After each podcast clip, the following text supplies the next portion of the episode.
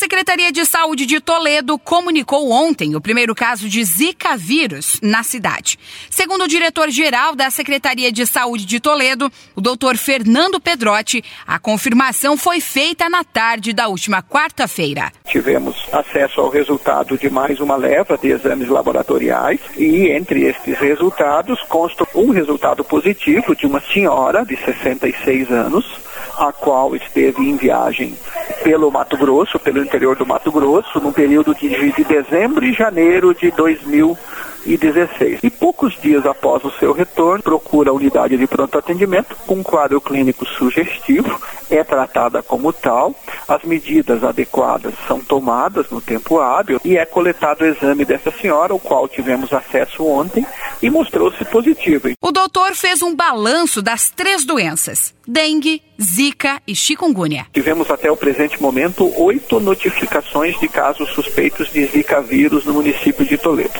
Destes oito casos suspeitos, quatro estão descartados. Temos essa senhora que foi positiva e temos três exames que ainda aguardam resultado. Com relação à chikungunya, são 11 os casos notificados como suspeitos no município. Destes 11, dois já estão descartados, o exame foi negativo e nove ainda aguardam o resultado do exame. E com relação à dengue, no presente ano de 2016, tivemos até o presente momento 134 como suspeitos de serem portadores de dengue e destes nós temos 36 que foram positivos para a doença. O cuidado e a conscientização da população é essencial, como explica o diretor-geral. Melhor arma que a gente tem contra a doença é o cuidado e a informação. A informação certamente está sendo repassada pelos veículos de comunicação, entre eles a CBN, e o cuidado é preciso que todos, cada um de nós, exerçamos no nosso dia a dia. Beatriz Tambose, gerente da divisão epidemiológica de Cascavel,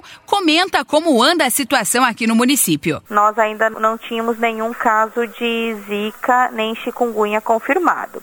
E dengue nós estávamos com 48 casos confirmados. O Laboratório Central do Estado, o LACEN, liberou alguns exames, então a gente está fazendo esse levantamento e analisando para ver se dentro desses exames tem algum positivo de Zika e chikungunya. Tinha 17 casos notificados e Zika vírus a gente tinha 20 casos notificados. Então eu vou conseguir ter é, esse dado mais atualizado amanhã no primeiro horário da tarde. Lembrando então que em Cascavel, segundo o balanço da última semana, não há casos de dengue e chikungunya confirmados.